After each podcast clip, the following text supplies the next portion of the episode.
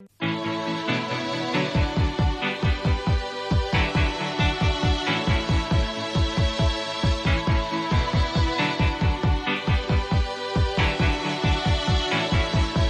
heart is a balloon. Shoots up through the stony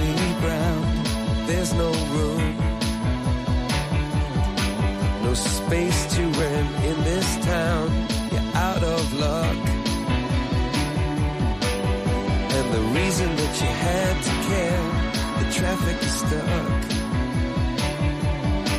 And you're not moving anywhere. You thought you found Comienza en Radio María Sexto Continente. take you out of this place. Con el obispo de San Sebastián, Monseñor José Ignacio Munilla. in return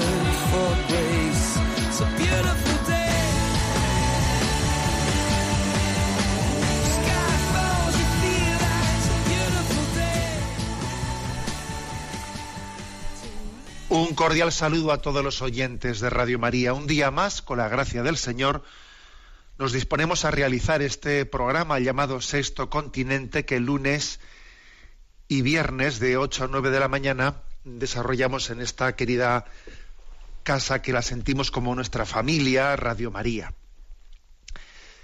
Este programa también solemos hacerlo pues en interacción con vosotros, igual comentando algunos mensajes de los enviados a las redes sociales.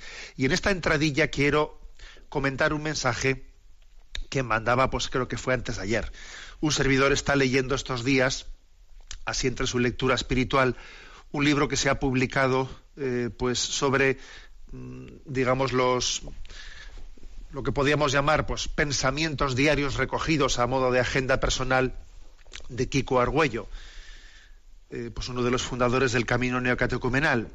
Se ha publicado, pues, desde el año 1988 hasta el año 2014, quiero recordar, pues distintas, digamos, reflexiones espirituales, ¿no? recogidas a modo de diario, ¿eh? pues de Kiko Argüello. Y me ha llamado especialmente la atención una, que además él la, la, la introduce en la introducción, en la pequeñita introducción de ese libro, en la que hace la siguiente referencia, que él dice que se la escuchó a un sacerdote mayor. Y es la siguiente no dejes nunca de hacer el bien por miedo a la vanidad, porque eso viene del demonio. Eh, yo me he imaginado, ¿no? Cuando he visto esta, esta reflexión recogida dentro de la pequeña introducción del libro, me imagino que a la hora también de, de llevar adelante, ¿no? Pues la tarea de evangelización que el Señor le ha encomendado a Kiko Argüello como a cualquier otro, ¿no? Pues también hay momentos en los que uno siente luchas interiores y dice, a ver, esto que estoy haciendo, eh, se me está mezclando la vanidad, estoy buscando la gloria de Dios, eh, me estoy buscando a mí mismo. Siempre que hacemos cosas que son buenas, que tienen una finalidad buena, también pues el enemigo no para para sembrar también en nuestro corazón una cierta eh, duda interior de si estamos procediendo con rectitud, si se nos mezclan intenciones segundas, etcétera, ¿no? Y esa lucha pues existe y, además es que creo que el hecho de que exista esa, esa lucha es una buena señal, es una señal de que, de que tenemos que estar intentando siempre rectificar ¿no? la intención, buscar rectitud de intención en las cosas que hacemos, que intentemos buscar la gloria de Dios y no busquemos la gloria propia. Pero también esto es así, ¿no? Pero existiría quizás una tentación, ¿no? La tentación de decir, estás siendo vanidoso, te estás buscando a ti mismo, eh, no lo hagas, no, no estés ahí eh, predicando tanto porque en el fondo te estás buscando a ti mismo, ¿no? Y hay un pasaje de la historia de nuestra espiritualidad católica que, que está llena de, de, testimonios que son enriquecedores. Hay un momento en el que San Bernardo se vio mm, tentado, ¿no? En este sentido, y entonces él dándose cuenta de que, de que era el demonio el que, el, el que le estaba tentando a dejar de, a dejar de, de predicar, pues entonces él se volvió y dijo ni por ti lo comencé, ni por ti voy a dejar de hacerlo. Sino que lo voy a, voy a rectificar, ¿no? La pureza de intención e intentaré hacer el bien para gloria de Dios. ¿eh? Por eso me parece especialmente luminosa también esta reflexión. La repito, ¿no? No dejes nunca de hacer el bien por miedo a la vanidad, porque eso viene del demonio.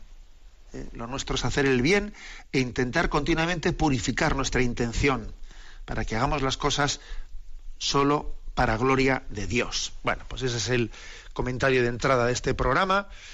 Y como siempre suelo decir, pues recordar que a través de la cuenta de Twitter, arroba obispo munilla, a través del muro de Facebook que lleva mi nombre personal y de Instagram, y también a través de una cuenta de correo electrónico que es sextocontinente arroba radiomaria.es, bueno, pues ahí también tenemos vuestras preguntas y vuestros momentos que también después queremos darles, darles lugar y darles sitio.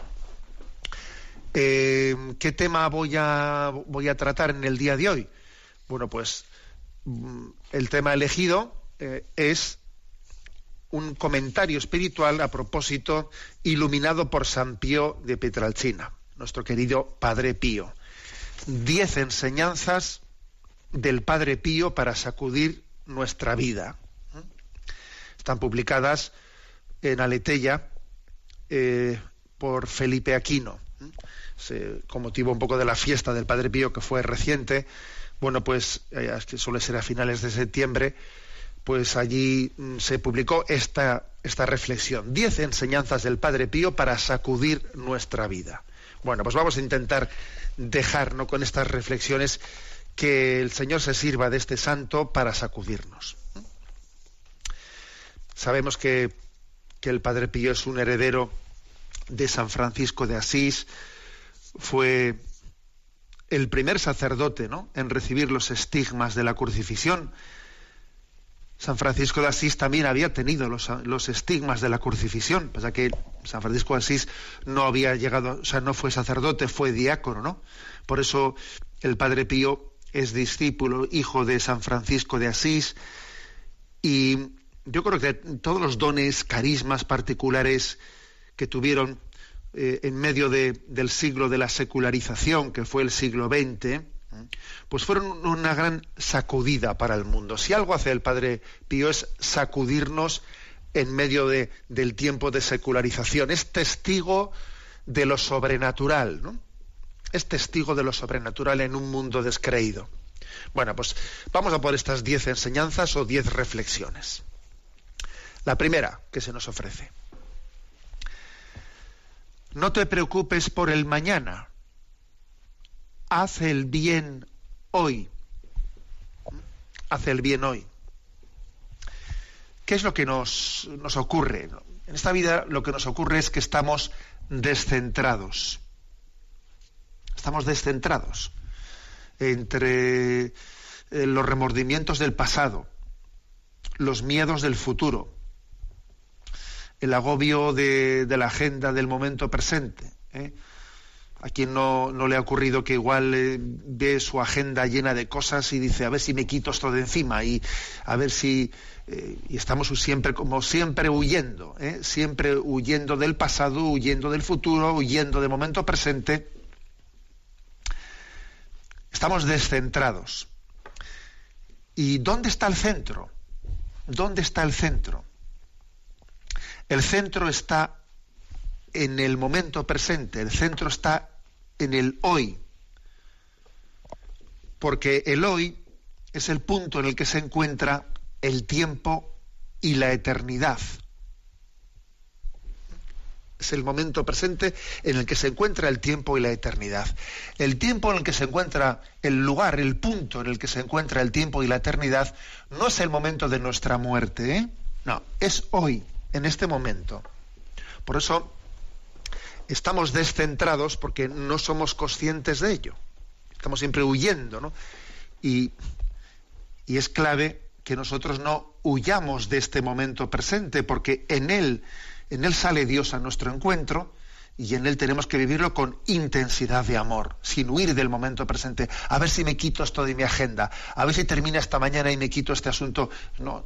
Y, estamos huyendo de Dios cuando, eh, cuando vivimos el presente queriéndolo, a ver si me lo quito de encima. Estoy huyendo de Dios y vivo descentrado en vez de disfrutar y entregarme plenamente a este momento presente. Esto solamente tiene una, fórmula, ¿no? ¿no? que es vivir en presencia de Dios. Vivir el presente en presencia de Dios. Traer la eternidad, o sea, la presencia de Dios eterna, al momento presente. Habéis oído más de una ocasión esa anécdota que se cuenta de San Juan Bermans, ¿eh? novicio jesuita, que estaban pues en el patio, estaban en, en un momento de descanso y entonces pues en una conversación allí alguien dijo, si, se, si nos dijesen que, si te dijesen que el fin del mundo, el fin de tu vida, ¿no? Eh, pues va a ser inmediatamente, va a ser en diez minutos, en diez minutos, en un cuarto de hora se termina el mundo. Eh, ¿Tú qué harías, no? Y entonces allí, pues en esa cuadrilla de compañeros novicios, pues uno dice, pues yo me iría delante del sagrario y me pondría en presencia de Dios y haría un acto de contrición. Otro dice, yo iría a donde mi madre y le avisaría a mi madre, yo iría a donde mi director espiritual intentaría confesármelo. Bueno, y llegó el momento de San Juan Bermas, ¿no? Y él dijo, pues yo seguiría jugando en el recreo, porque estamos, esta es la hora de recreo y ahora lo que toca es jugar. ¿eh? Y entonces que Dios me encuentre en el momento en el que estoy, o sea, no entregándome al momento presente. Yo seguiría jugando porque porque este es el momento de ello, ¿no? Hasta que suene la campana y, nos llame a otra actividad distinta. Por lo tanto, eh, este es el, primer consejo, ¿no? Vivir centrados en el momento presente, no huir ni del pasado, ni del futuro, ni del agobio del momento presente, sabiendo que en él Dios está presente y la eternidad y el tiempo se están encontrando en este momento. Segundo consejo, ¿eh? segunda intuición del Padre Pío. Si Jesús nos hace así de felices en la tierra, ¿cómo será en el cielo? Igual a uno le llama la atención ¿no? esta reflexión, este, esta luz que, también mm, se nos ofrece a través del Padre Pío. Porque la espiritualidad no es evasiva del momento presente no impide disfrutar del momento presente. El Padre Pío, como tantísimos otros santos, ¿no? A ver, sufrió mucho, mm, tuvo muchas pruebas, luego hablaremos de ello. ¿eh? Pero es curioso que el Señor ah, le dio una gran capacidad de disfrutar, de disfrutar también de las cosas sencillas de la vida. Disfrutar, pues eso, desde un plato de espagueti desde la convivencia eh, con, sus hermanos, con los que, con tantas personas que le podían querer. O sea, los santos tienen también una gran capacidad de disfrutar de las cosas sencillas. Porque en ellas ven las cosas pequeñas de la vida, las valoran como las arras del cielo. Es como si Dios te diese un pequeño adelanto del cielo y lo disfrutas porque tienes un corazón inocente y el que tiene un corazón inocente es capaz de disfrutar de las pequeñas cosas. Y decir qué regalo, qué momento, ¿no? Cuando uno pierde esa inocencia, nada le hace ilusión.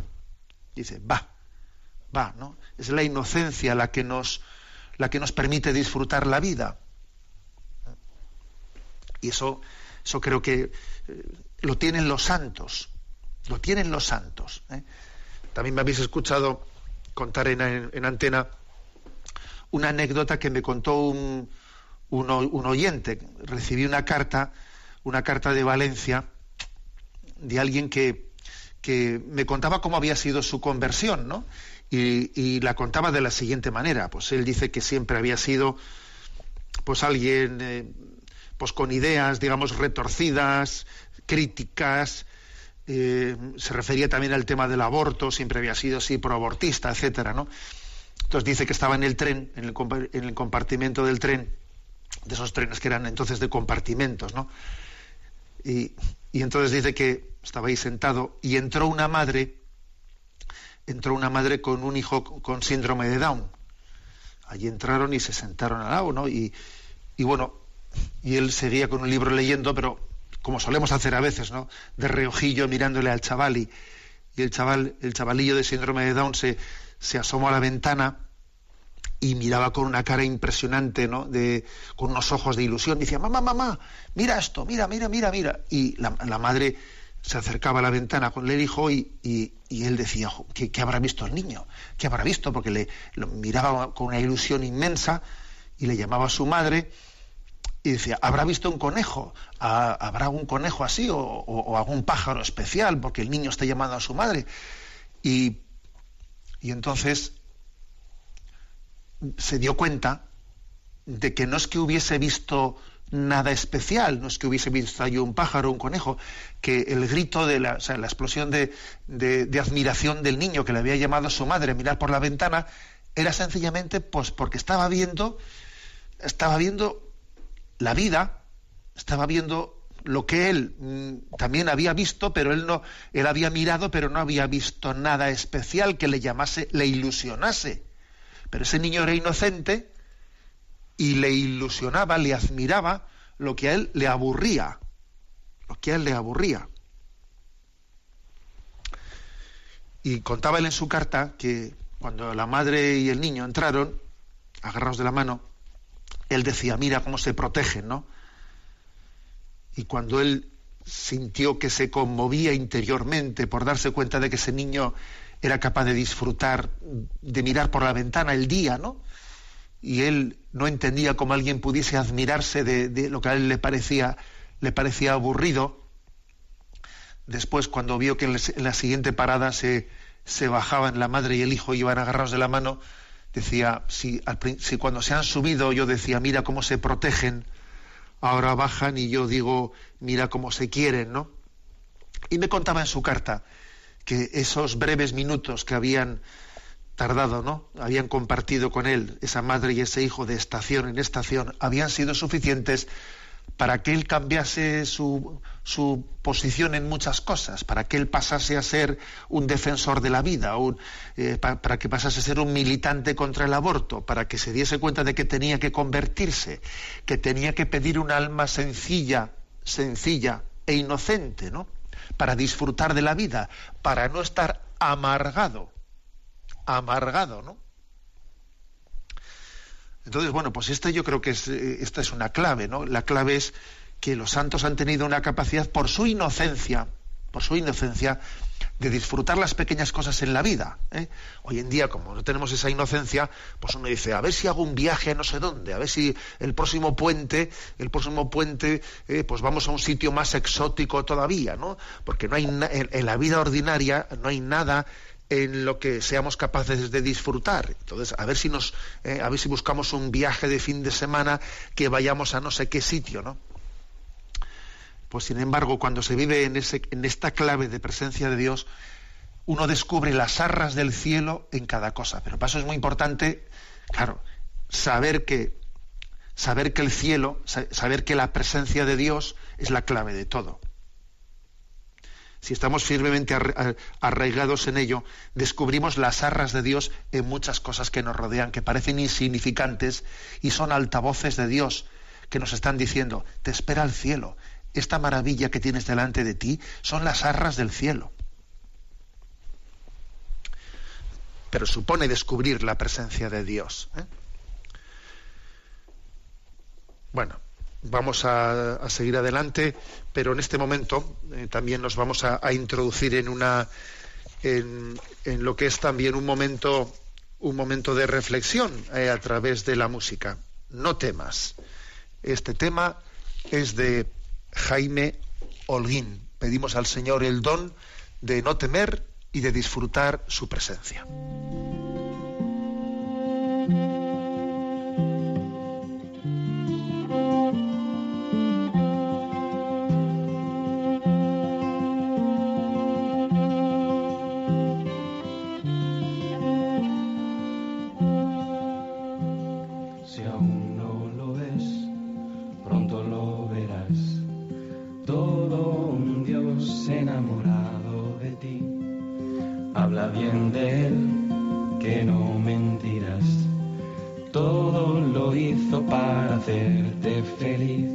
Lo que pasa es que el mundo no quiere escuchar.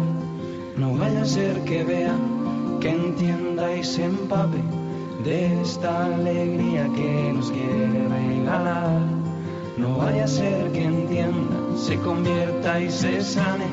No temas a la luz, no temas a la paz, no temas a la alegría, no tengas miedo a ser feliz, porque Él es el camino que se ha abierto para ti, porque Él el que ahora puedes ser feliz. No temas a la vez, no temas a la paz, no temas a la alegría, no tengas miedo a ser feliz, porque Él es el camino que se ha abierto para ti, porque Él el que es ahora puedes ser feliz. No temas a la luz, no temas a la paz, no temas a la alegría, no tengas miedo a ser feliz, porque Él es el camino que se ha abierto para ti, porque Él es el que es ahora no tengas miedo a ser feliz. No temas a la no temas a la no temas a la alegría, no tengas miedo a ser feliz. No temas a la luz, no temas a la paz, no temas a la alegría,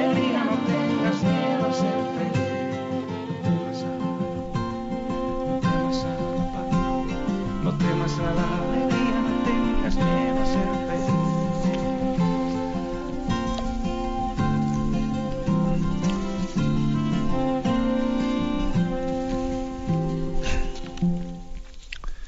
No temas. Estamos en este programa especial de Sexto Continente comentando diez enseñanzas del Padre Pío para sacudir nuestra vida. Hemos comentado las dos primeras, no te preocupes por el mañana, haz el bien hoy. La segunda era, si Jesús nos hace así felices en la tierra, ¿cómo será en el cielo? La tercera, la que queremos centrarnos ahora. Si el temor te deja angustiado, exclama con San Pedro, Señor, sálvame. Él te extenderá la mano, apriétala con fuerza y camina alegremente. Pues sí, la vida del Padre Pío, como la de muchos santos, vivió muchísimas pruebas, tuvo pruebas tremendas. En él se ve, pues en todos los santos, ¿no? Se ve eso de que lo que dice también el refranero popular, como Dios aprieta pero no ahoga. Él decía que las pruebas a las que Dios somete y someterá son todos signos del amor divino y perlas para el alma, perlas para el alma, pero claro, eso hay que tener fe, ¿no? Hay que tener fe para verlo y ver cómo Dios también es alfarero y el alfarero, pues hay momentos en los que estruja el barro, ¿eh? estruja el barro y, y- porque lo tiene que ablandar. A veces el barro se pone duro y entonces el alfarero tiene que hacer ahí un esfuerzo de amasarlo, amasarlo, ablandándolo, echándole agua y eso resulta duro, ¿no? Por lo tanto, las pruebas, cuando uno tiene fe, entiende que son una acción amorosa en la que Dios nos purifica y nos prepara. Con un poco de humor, ¿no? Se dice ahí en el refranero, todo lo que no mata engorda. Pues también ocurre eso en la vida espiritual, que, ¿eh? que muchas cosas que nos parecen que nos van a matar, pero que al final ¿eh? no nos matan, lo que hacen es prepararnos espiritualmente. Bueno, pues decía también la beata Isabel de la Trinidad, eh, que es una santa que casi fue contemporánea de Santa Teresita de Lisieux, sin casi, ¿no? Finales del siglo pasado, no, del, del siglo XIX. Pues la beata Isabel de la Trinidad decía que nosotros no sabemos comprender hasta qué punto Dios nos ama cuando nos prueba, cuando aquilata nuestra fe. Por lo tanto, en ese ser probado, en ese ser probado que el Padre Pío experimentó tanto en la vida, hay que hacer un acto de fe. Y es verdad que hay momentos en los que uno tiembla y tiene que decir, como Pedro, cuando se hundía en las aguas, Señor, sálvame, sálvame. ¿eh? O, dicho de otra manera, ¿no? Señor, gracias por esta prueba, pero ayúdame a que no perezca. ver, que tengo una tengo fe, confío en ti, en que en esta prueba tú también me purificarás, pero, pero ayúdame para que no perezca, ¿no? Un grito de fe humilde en medio de la prueba, pues cuando estamos, eh, que estamos sencillamente pues temblando. Pero un acto de fe, de que todo momento de prueba es providencial, que a Dios no se le escapa de la mano. Ninguna situación, ninguna circunstancia en la que estamos siendo probados. Cuarta reflexión, cuarta enseñanza del Padre Pío. Intenta hacerlo mejor. Hoy mejor que ayer, mañana mejor que hoy. ¿eh? Cuando, vamos a ver, cuando vivimos desde el amor propio, no nos solemos perdonar a nosotros mismos el, el, no ser perfectos. ¿eh? Uno tiene rabia de sí mismo, no se acepta a sí mismo, ¿eh? no está a gusto, no está satisfecho, ¿no? Pero claro, porque, porque está viviendo las cosas no desde un plan providente de Dios que me ayuda y me acompaña para ir camino de mi purificación y mi santificación. Entonces no, lo vive desde su amor propio y le fastidia, no me acepto, no me aguanto, como eh, esto no me ha salido como yo quería, no me cómo es posible que, que caiga siempre en esto, etcétera, no tiene una rabia. ¿eh? La curiosa paradoja es que cuando uno se acepta tal y como es, es entonces cuando puede cambiar. ¿Mm? Cuando uno no, vive desde el amor propio herido, ¿no? que le fastidia las cosas, ¿no? Sino cuando uno acepta su debilidad tal y como es, entonces es cuando Dios le da la gracia de poder cambiar.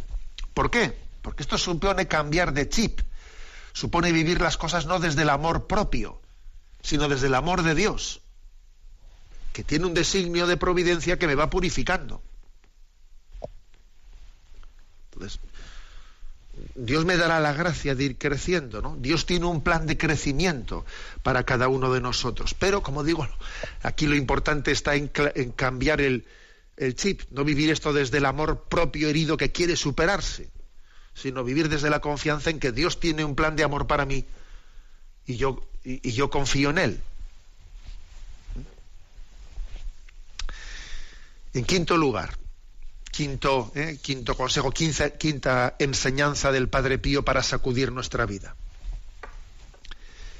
Dice así, si el demonio no duerme para perdernos, Nuestra Señora no nos abandona ni siquiera un instante. Sí, es verdad que también la vida del Padre Pío, como la de otros santos, fue una vida, una vida de alguien acechado por Satanás la acción extraordinaria del demonio en la vida de los santos es sorprendente, como también ocurrió pues, en la vida del santo cura de Arse, en la vida del Padre Pío, las acciones extraordinarias del demonio eran curiosas, que hasta tenía, hasta le daba palizas al Padre Pío, que es que hasta por la noche solían tener los que eran compañeros de celda, tenían eh, en el convento capuchino, ¿no? Pues sus habitaciones, sus celdas cercanas a las del Padre Pío, solían sentir temor de eh, los gritos y los golpes que a veces se sentían, ¿no? La acción extraordinaria del demonio en la vida de algunos santos, como en el Padre Pío, ¿cómo se explica? Pues se explica porque en el fondo, pues ellos le han cerrado todo tipo de puertas al demonio, ¿no? Le han cerrado por su fidelidad, por su santidad, le han cerrado las puertas a lo que es la acción ordinaria de Satanás. Que la acción ordinaria de Satanás, como os podéis imaginar, no son fenómenos extraordinarios, sino que son la tentación del día a día. ¿eh? En ella es donde se está jugando la acción de Satanás, en la, en la, en la, en la tentación de querer apartarnos del amor de Dios, de su camino, ¿no? Entonces, la, lo, primero yo creo que el Padre Pío, el hecho de que él haya vivido, ¿no? Pues ese, ese enfrentamiento con Satanás de una manera así tan a cara de perro, como se dice, ¿no? Pues es caer en cuenta de que nosotros estamos siendo tentados ¿no? por, el, camino ordinario, no por el camino extraordinario, sino en la vida ordinaria Satanás tiene una acción y el que, el que viva de espaldas a esa realidad no entiende la vida, no entiende la vida y uno no puede afrontar bien la batalla de la vida si no identifica a quién es el enemigo. No te, no te equivoques de enemigo. El enemigo es Satanás. No te equivoques de enemigo. Bueno, esto creo que es una de las claves ¿no? de, la, de la vida del Padre Pío. Uno se equivoca de enemigo y empieza a tener rencores hacia los demás. Uno se equivoca de enemigo y, tiene una especie de, de, no aceptación de sí mismo. No te equivoques de enemigo. Para, para entender esto y para salir victorioso ¿no? en esta prueba, no hay como ir de la mano de la madre, la que pisa la cabeza de Satanás, la Inmaculada. Porque el demonio tiene miedo a María. Los nombres de Jesús y María le dan pánico ¿eh? al demonio y tenemos que invocarlos y especialmente en el momento de la tentación. Sálvame, Madre, ¿eh? en el momento de la prueba. No me dejes caer en la tentación que se lo pedimos especialmente ¿no? a, a, nuestra madre, al mismo tiempo que se lo pedimos a, a nuestro Padre del Cielo en el Padre nuestro. Sexta enseñanza, sexta enseñanza del Padre Pío para sacudir nuestra vida. Cuando pierdes el tiempo, desprecias el don de Dios, el regalo que Él infinitamente bueno abandona a tu amor y generosidad. El tiempo es un don de Dios. ¿eh? Nosotros lo descubrimos a la luz de la fe. El tiempo es un don de Dios. Es una interpelación del amor de Dios a nuestra libre respuesta. Por eso los santos nos enseñan a ser avaros con el tiempo, ¿eh? en el buen sentido de la palabra avar, avaros, no ser avaro con el tiempo, para emplearlo bien, la intensidad en el obrar, en el descansar, en el amar, en el sufrir. Porque en definitiva, el tiempo es una piedra preciosa, es la fase experimental de nuestra suerte eterna. A mí me llama especialmente la atención de la vida del Padre Pío, pues que, que él era capaz de todos sus, los, los, momentos, los ratos en los que uno iría perdiendo el tiempo, pues él los estaba salpicando de Ave Marías, continuamente intercalando el rezo del rosario en todos los momentos, ¿no? sin, sin perder el tiempo, ¿no? viviendo en presencia de Dios. Bueno, pues esto es, esta es la, una clave importante, ¿eh? la clave de, de vivir el, eh, el tiempo, la jornada, ¿eh? sabiendo que, que en, todas, en todos, todos son como pequeños momentos de llamada a la conversión, de llamada al encuentro de Dios. Séptimo consejo, o séptima enseñanza del Padre Pío. Dice, sed como pequeñas abejas, abejas espirituales, que llevan a su colmena solo miel y cera, que por miedo de su, perdón, que por medio de su conversación, de vuestra conversación, viváis en docilidad, paz, concordia, humildad y piedad. ¿Eh? Otro consejo pues del Padre Pío, que son, son todos ellos extraídos de sus cartas, etcétera, nos pide que seamos como abejas espirituales, que llevemos a, a la colmena solo miel y cera. ¿Qué se refiere ¿no? el Padre Pío con este consejo? Pues que el sentido fundamental de nuestra vida es aprender a amar con abnegación, con constancia, con fidelidad. Eso de ser como una hormiguita, eso de ser como una abeja trabajadora, ¿no?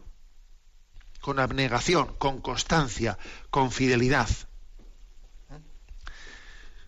La gota de agua es capaz de horadar la roca, no tanto por la fuerza de esa gota, sino por su constancia.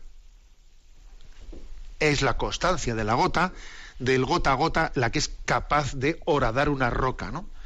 Y, es muy importante ser perseverantes en el bien. El bien pequeño pero perseverante. Y quizás en nuestro, en nuestro tiempo nos caracterizamos, pues a veces no por hacer cosas muy llamativas, pero luego cansarnos enseguida. Y luego viene el tiempo de desolación. Y luego de nuevo no, viene el momento de, resurrección. Y no, y aquí la clave está en el gota a gota. En el gota a gota. ¿eh? En que tenemos, tenemos que superar eh, ese me apetece, no me apetece, esa veleidad, ¿no? Esa veleidad. Decía el Papa Francisco, decía él, quiero, quiero, se opone a veleidad. Deseo se opone a acedia. Y determinación se opone a inconstancia. Bueno, pues esta, esta llamada, ¿no? Llamada a una voluntad determinada, a determinarnos en nuestra voluntad, es una llamada del Padre Pío, en la que nos pide que seamos como ovejas en la que, que llevan a la colmena el bien y no se cansen y sean perseverantes, ¿no? Es una llamada a la perseverancia. Octavo consejo, octava enseñanza del Padre Pío para, para sacudir nuestra vida. Dice, haz siempre el bien, así dirán, este es cristiano, soporta tribulaciones, enfermedades, dolores por amor a Dios y por la conversión de los pobres pecadores. Es el sentido corredentor de, de, quien eh, sabe el Padre Pío que todo lo que acontece pues es un instrumento de Dios para ganar almas por la conversión de los pecadores, ¿no? Soporta tribulaciones, enfermedades, dolores, por la conversión de los pecadores. Es otra gran intuición que se nos enseña a nosotros, decir, mira, lo que tú en esta vida estás para ir al cielo, pero llevándote todas las almas que Dios te ha encomendado. O sea, Dios te ha encomendado unas almas. El proyecto de Dios contigo no es un proyecto individualista, no lo es. Tú puedes hablar de las, las, almas, mis almas, las que Dios me ha encomendado. Igual las conoces, igual no las conoces, porque Dios sabe qué almas son esas. Pero qué bueno es que uno rece por las almas que Dios le ha encomendado. Igual eso tiene matices, porque que me escuche decir esto una madre de familia, o que me escuche decir esto, pues una religiosa de clausura, se imagina de una manera distinta las almas que Dios le ha encomendado, ¿no? Madre de familia enseguida pensará en sus hijos. La religiosa contemplativa pensará en el cuerpo místico de la Iglesia. Bien, pero Dios sabe perfectamente qué, qué almas son las que te ha encomendado. Decía el Padre Pío, ¿no? Vivo muriendo en cada instante por llevar almas a Dios y por llevar a Dios a las almas. Y en, y en, eso estamos, en eso estamos, ¿no? En esa tarea estamos introducidos. Incluso, voy a decir una cosa, y es que el Padre Pío fue muy sensible al sufrimiento del hombre. Él allí puso en marcha un hospital impresionante, en Pietrelcina, Solievo de la Soferenza, un gran hospital que después de la Segunda Guerra Mundial, bueno, aquello fue impresionante. él era muy sensible a aliviar el sufrimiento de los hombres. Pero él tenía muy claro que por los cuerpos a las almas, es decir, que, lo importante era pues, ser instrumento de Dios para ganar almas para Dios. Noveno, novena, novena enseñanza del Padre Pío para sacudir nuestra vida. Dice, un convertido expresó temor de volver a caer. El padre Pío le dijo, yo estaré contigo. ¿Piensas, hijo mío, que yo dejaría volver a caer un alma que levanté? Vete en paz y ten confianza. Sí, el padre Pío, en ese, en ese celo por las almas al que me he referido antes, es curioso que tuvo episodios impresionantes, ¿no? Tuvo episodios hasta de bilocación, pues por cuidar las almas que Dios le había encomendado. Recuerdo, por ejemplo, un, episodio en el que un general, después de la, eh, en el contexto de la Primera Guerra Mundial, un general que había fracasado con sus tropas allí en la tienda de campaña, pues decidió suicidarse. Y allí de repente eh, cuando iba a suicidarse, pues le aparece allí un fraile con barba y le dice, pero, pero ¿qué vas a hacer? ¿Tú, ¿Tú qué vas a hacer? ¿no?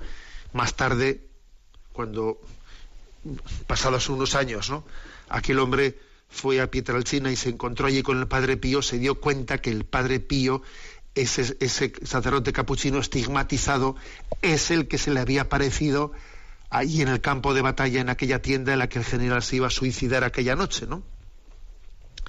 Bueno, obviamente, obviamente somos conscientes de que estos episodios sobrenaturales a nosotros nos superan, pero lo que sí que es común para todos nosotros es esa pregunta que nos hace el Señor, oye, ¿dónde está tu hermano? Y lo que no debemos jamás responderle al Señor es, es, eso de, ¿acaso soy yo el guardián de mi hermano? Pues claro que lo eres, ¿no? Claro que lo eres. Aquí quizás el momento, el momento presente se caracteriza por una invitación al acompañamiento. Estamos invitados a acompañarnos unos a otros acompañarnos. Habéis escuchado también muchas veces esa expresión del Papa Francisco que, que dice, ¿qué es la fidelidad? La fidelidad es la fragilidad acompañada, la fragilidad custodiada. Aquí ser fiel no ser un machote, no ser un superman. Ser fiel es, oye, reconocer que mi debilidad necesita acompañamiento, necesita ser custodiada. ¿Eh? Y esta es una clave de la vida espiritual, ¿no? Acompañamiento de unos hacia otros, nos acompañamos y nos dejamos acompañar en nuestra debilidad. Deja que te acompañen, no te pienses que tú solito vas a poder todo, déjate acompañar, pide ayuda y tú también ofrécete para poder acompañar, ¿no? Y además, acuérdémonos una cosa, que, que los, los, santos, como es el caso del Padre Pío, nos acompañan desde el cielo. O sea, dejémonos acompañar por los santos, ¿eh? desde la situación en la que están.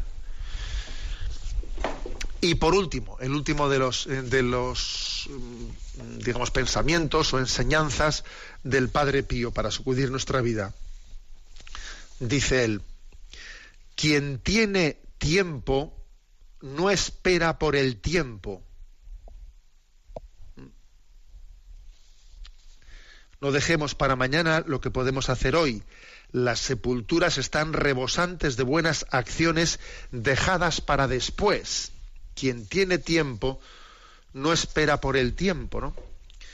A mí me recuerda esto, este, ese pasaje de la segunda carta a los Corintios, el capítulo 5, versículo 14, donde dice, porque nos apremia el amor de Cristo al considerar que si uno murió por todos, todos murieron.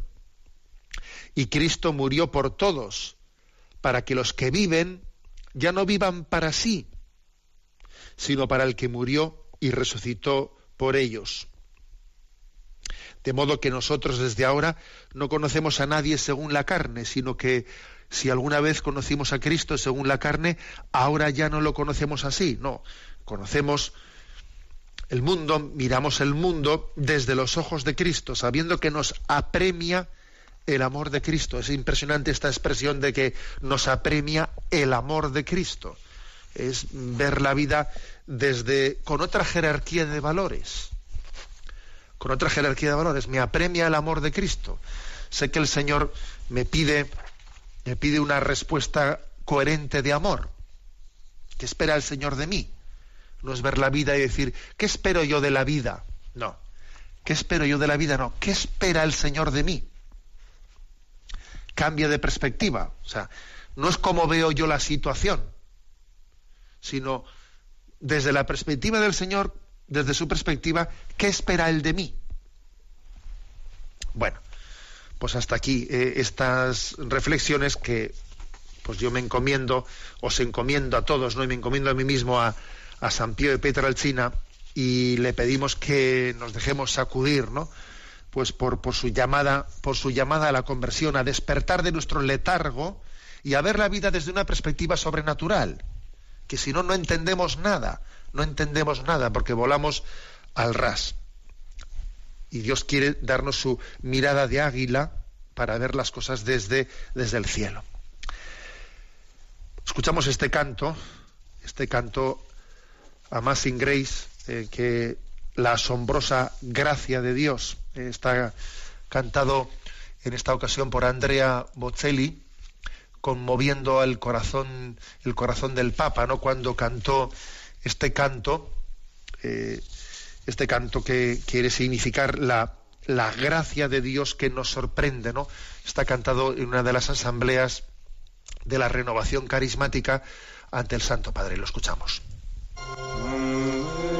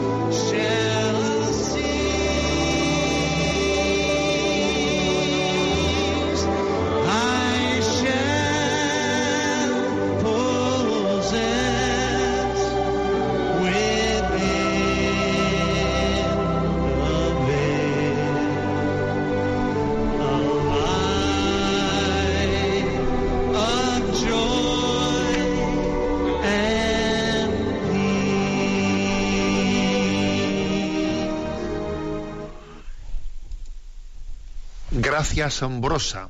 Cuán dulce el sonido, canta este canto que hemos escuchado. Cuán dulce el sonido que salvó a un desgraciado como yo. Estuve perdido, pero ahora me encontré. Estaba ciego, pero ahora puedo ver. Fue la gracia que le enseñó a mi corazón a temer y la gracia mis miedos alivió. El momento en que fue esa gracia al aparecer, a la gracia de Dios. A través de la cuenta de correo electrónico sextocontinente arroba radiomaria.es también recibimos las preguntas de los oyentes. Entonces, a Yolanda, que está en la emisora, le vamos a pedir que nos presente las preguntas seleccionadas esta semana. Buenos días. Muy buenos días. Adelante. José Martín Larrañaga nos plantea, ¿es posible la intervención de Dios en la materia? Pienso que el genoma es el ejemplo más fascinante de la intervención de Dios en la materia. Vamos a ver, eh, todo, eh, toda la creación, toda la creación es criatura divina. Eh, no solo la, la parte espiritual de la creación, también la parte material de la creación es criatura divina. Entonces la intervención de Dios en la creación, pues yo creo que tiene dos posibles intervenciones, ¿no? La, la ordinaria, La ordinaria es que Dios mismo en la, ha puesto en las leyes, en las leyes naturales, está implícitamente pues una, una intervención de Dios, porque Dios no, no ha creado una, una materia sin, sin unas leyes internas, ¿no? En la misma, el hecho de la evolución está apelando, está llamando a la existencia de que alguien explique cómo es posible las leyes evolutivas, ¿no? Que son capaces de ir conformando un orden inmenso. Por lo tanto, la primera intervención de Dios en la, en la, en la creación, la primera en la materia, como pregunta el oyente, ¿no? La primera intervención de Dios en la materia está en las propias leyes naturales. Las leyes naturales no se pueden explicar sino por porque el, propio creador eh, las dejó implícitamente no insertadas en la naturaleza. Y en segundo lugar Dios es soberano Dios es Señor. Igual que entendemos que eh, vamos igual que nos es más fácil de entender de cómo Dios puede intervenir soberanamente no pues en, en nuestra alma él es soberano. Y si él quiere también intervenir en la materialidad del mundo haciendo un milagro dueño y señor es, él para poder hacerlo. ¿eh? Lo digo porque esa especie de, de presupuesto racionalista, de que Dios no interviene ¿no? En, la, en la materia y, y hay una especie de imposibilidad de la intervención de Dios, ese presupuesto racionalista, ¿eh? pues es que no tiene, es como pretender que ponerle un límite a la intervención de Dios. Oye, déjale que Dios sea Dios. ¿Quiénes somos nosotros para decirle a Dios que no puede hacer esto o que no puede hacer lo otro? Dios es soberano y a veces también nos manifiesta su soberanía, pues cuando interviene, pues ya sabemos que los milagros acontecen pocas veces, pero dueño y señor es Él, Él nos demuestra su señorío también en esa forma de intervención en la materia. ¿eh? Adelante, Yolanda, con la siguiente pregunta. Desde Canarias, Pedro Abad nos plantea, recordando uno de los mensajes que el Papa nos trasladó en la pasada JMJ de Cracovia, en el que nos decía que los jóvenes fuéramos protagonistas, me surgió una pregunta. ¿Cuál es la misión de un joven cristiano especialmente en el mundo de hoy? ¿Qué se espera de nosotros en este tiempo en que todo parece ir tan deprisa? ¿Qué consejos nos daría para no estar despistados y cumplir bien nuestra misión? Entiendo que la pregunta sea demasiado larga, pero creo que aunque sea con breves palabras nos podrá ayudar. Rezo por usted y por todo el equipo. Un fuerte abrazo. Sí, ciertamente la pregunta, Pedro, es un poco amplia, ¿no? Eh, pues, eh, ¿Qué espera el Señor de los jóvenes? Pues mira, lo, que espera de todos nosotros, que seamos santos, ¿no? Que ahí está la clave. ¿Pides tú algún consejo, ¿no? Algún consejo así concreto, pues para, para no andar despistados. Yo creo que el consejo que es que a mí se me ocurre dar, ¿no? especialmente a los jóvenes que en este momento pues eh, vi, vivimos ¿no? o vivís mejor dicho no vivís en una situación de de indiferencia bueno vivís porque yo ya no soy joven pero vivimos porque a todos nos afecta aunque ya no seamos jóvenes nos afecta el mismo ambiente que os afecta a los jóvenes que es ambiente de indiferencia y ambiente de relativismo yo creo que son las, eh, las, dos características, los dos males espirituales más fuertes ¿no? en, nuestro, en nuestro momento, indiferencia y relativismo. Entonces yo creo que frente a la indiferencia no hay otra manera de responder a la indiferencia que es implicarse. O sea, implicarse pues con, el, con, con la ayuda real al prójimo que está muy cerca de nosotros frente a, la globalización de la indiferencia, que esto es muy del Papa Francisco, frente a la globalización de la indiferencia, lo que hay que hacer es pues ponerle rostro, ¿eh? ponerle rostro a Jesucristo en el mal que nos circunda y entregarnos a ello. Jesucristo está sufriendo aquí, Jesucristo está sufriendo allá. Y entonces, pues eso, pues le visito a la abuela, voy a este sitio, voy al otro, me implico en esto, me implico en lo otro, ¿no? Frente a la indiferencia, entrega. Entrega descubriendo el rostro de Cristo sufriente cerca de nosotros. Y en segundo lugar, frente al relativismo, eh, formación. Formación y también para que tengamos una capacidad de dar razón de nuestra fe frente a la indiferencia, compromiso, ¿no? Implicación. Y frente al relativismo, formación, que nos permita dar razón de nuestra fe, que no le tengamos tampoco miedo o complejo ante la palabra apología. Hay que, sí, el Señor también quiere que tengamos ¿no? la capacidad de dar razón de nuestra fe.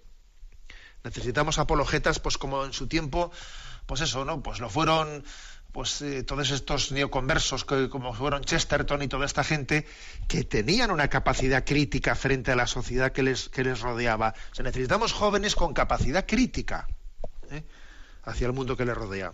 Por lo tanto, frente a la indiferencia, compromiso y frente al relativismo, formación. ¿eh? Yo creo que es la, los dos consejos principales que, que pueden darse. ¿no? Y aunque bueno, como te puedes imaginar, Pedro, esto yo te lo he dicho, se lo digo, se lo he dicho a un joven que ha preguntado, pero es que esto en fondo es lo mismo para, para todas las edades, ¿no? Porque en un tiempo se hablaba mucho de la ruptura generacional y del gran salto que había entre, entre unas generaciones y otras. En este momento eso no es así. En este momento los males que le acechan a un joven son los mismos, básicamente, que les acechan a otra, eh, a otras generaciones. Estamos, nos hemos eh, globalizado por la ley del rodillo. Por la ley del rodillo que nos ha iguala- igualado a todos, ¿no? Desde todas las perspectivas. Bien, tenemos el tiempo cumplido. La bendición de Dios Todopoderoso, Padre, Hijo y Espíritu Santo descienda sobre vosotros. Alabado sea Jesucristo.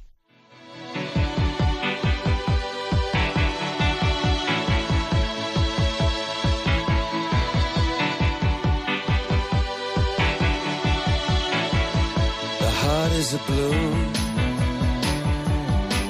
shoots up through the stony ground. There's no room,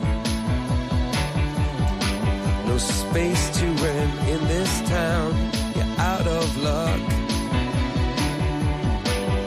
And the reason that you had to care, the traffic is stuck. And you're not moving anywhere. You thought you found a friend. Han escuchado en Radio María Sexto Continente, un programa dirigido por el obispo de San Sebastián, Monseñor José Ignacio Monilla.